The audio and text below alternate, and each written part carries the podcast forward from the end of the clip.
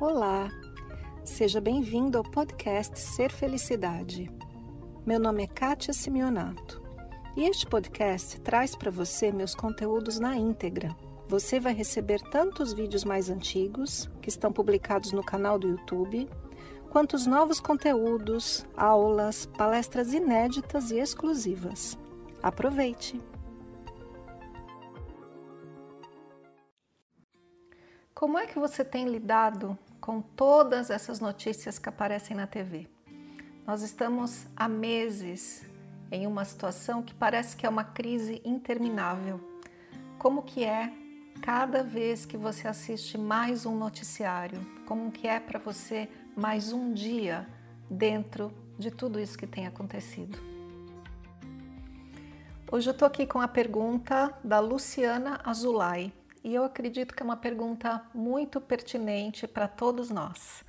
Ela diz assim: Gostaria de saber como podemos tentar viver com as notícias diárias sobre a crise do momento em seus diversos aspectos. Percebo que estou em um vai e volta. Tem dias que fico mais calma e em outros me sinto neurótica com tudo. Chego a ficar com um mal-estar físico, além do emocional afetado. Então, Luciana, vou compartilhar com você como que eu lido com tudo isso. Tem uma visão que eu tenho sobre a mídia, né? Sobre os meios de comunicação em geral. A televisão vende notícia. Então, se muitas pessoas dão atenção a um determinado tipo de notícia, a TV tende a colocar mais foco naquilo, porque é disso que a mídia sobrevive. Aí é que aí é que está a economia da mídia, né? Vendendo notícia, onde a gente põe a nossa atenção, a mídia põe mais o foco de notícias. Então a gente sempre tem que entender que a mídia está colocando o foco das notícias onde está todo mundo interessado em assistir. E todo mundo tem uma coisa chamada ego. Todo mundo tem uma coisa chamada mente. E eu pergunto para você, que é que a mente gosta mais? O que, é que a mente se interessa mais? Imagina você passando ali um monte de notícias e as notícias são todas tranquilas, tipo a previsão do tempo, o que aconteceu ali na comunidade, uma notícia tranquila, e de repente você está passando um monte de notícia e vem uma notícia de crise, de tragédia, de problema, de pandemia, etc. Onde que a mente vai prestar atenção? A mente sempre vai prestar mais atenção nas coisas negativas e trágicas, porque a mente gosta de tragédia e drama, infelizmente. Então a gente tem que começar a ver as notícias por esse ângulo. Olha, é desse tipo de assunto que a mente normalmente gosta. A maioria das pessoas é desatenta, a maioria das pessoas vive meio inconsciente. Então, a maioria das pessoas vai gostar mais do drama, da tragédia vai colocar atenção ali e a mídia vai colocar mais atenção ali também. Então, qualquer notícia que a gente assista, a gente tem que ter esse filtro para a gente começar a assistir. E isso é um filtro básico de qualquer pessoa que esteja minimamente consciente com o que acontece no, no mundo à nossa volta. Esse é um ponto. Um outro ponto, que é como que eu lido com isso, porque a gente de alguma maneira precisa se manter informado sobre o que está acontecendo é nós estamos no jogo da existência, no jogo da existência terrena. Quem sou eu? Um ser espiritual eterno e perfeito. Eu sou parte de Deus. Eu sou uma extensão dessa consciência cósmica que entra num corpo humano com todas as suas características, sendo a principal delas dotado de uma mente e vou fazer o quê? Viver a existência terrena. E a existência terrena é como um jogo repleto de desafios. E cada desafio que a gente passa quer dizer alguma coisa, cada um deles. Se a gente está num desafio financeiro, isso tem um significado, um significado para a vida em geral e um significado espiritual. Se a gente está num desafio de relacionamento, também. Há pouco tempo nós tivemos o mês dedicado aos relacionamentos. Se você não assistiu, volta lá e assiste e vê que tipo de desafio é esse. Às vezes, a gente se depara com um desafio de saúde. E é justamente esse tipo de desafio que estamos todos passando nesse momento com a tal crise da pandemia o desafio da saúde. E o que, que o desafio da saúde quer dizer para a gente? Lembrando, todos os desafios têm uma mensagem básica para a vida em geral e uma outra mensagem que é mais espiritual. A mensagem básica do desafio da saúde é olhe para o seu corpo. Se eu fiquei doente, por qualquer motivo, um resfriado ou às vezes uma doença mais grave, o que, que essa doença está dizendo? Olhe para o seu corpo. Pare de olhar para fora, pare de olhar para o resto das coisas e dê atenção a isso aqui, ao teu corpo. Trate dele como se ele fosse o teu bebê. Dê a ele descanso, dê a ele uma boa nutrição, dê a ele um pouco de exercício, etc, etc. Isso é o básico que o desafio da saúde traz. Existe também uma mensagem no nível espiritual. E, na verdade, aqui no desafio da saúde são duas mensagens. Uma delas é: ame a si mesmo. Coloque atenção sobre si mesmo e ame esse personagem que você vive. Dê atenção para ele. Cuide dele como se ele fosse o teu bebê. Por quê? Porque ele é o presente de Deus para você viver na terra. Deus te deu uma roupa especial para você viver a aventura terrena.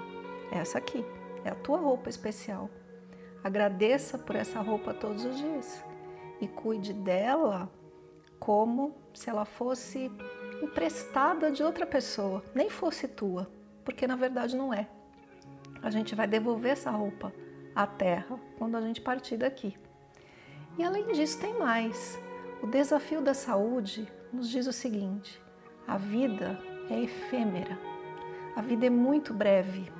A gente entra aqui no jogo da vida terrena e mal a gente pisca os olhos, a gente está saindo é tudo muito rápido. Pense sobre essa crise toda que a gente tem vivido há meses. Você não tem percebido quanto tudo passa tão rápido? De repente eu me pergunto: ah, cadê o mês de junho que já acabou? Uau, mal vi passar. O desafio da saúde diz isso. A vida é breve, efêmera e você não pertence a esse mundo. Esse corpo que você tem, um dia você vai deixar. Ame-o com todas as suas forças e cuide bem dele. Por quê? Porque ele é um presente de Deus. E coisas por aí. No mês de abril, eu dediquei todo um mês ao desafio da saúde, com várias dicas ali para você olhar.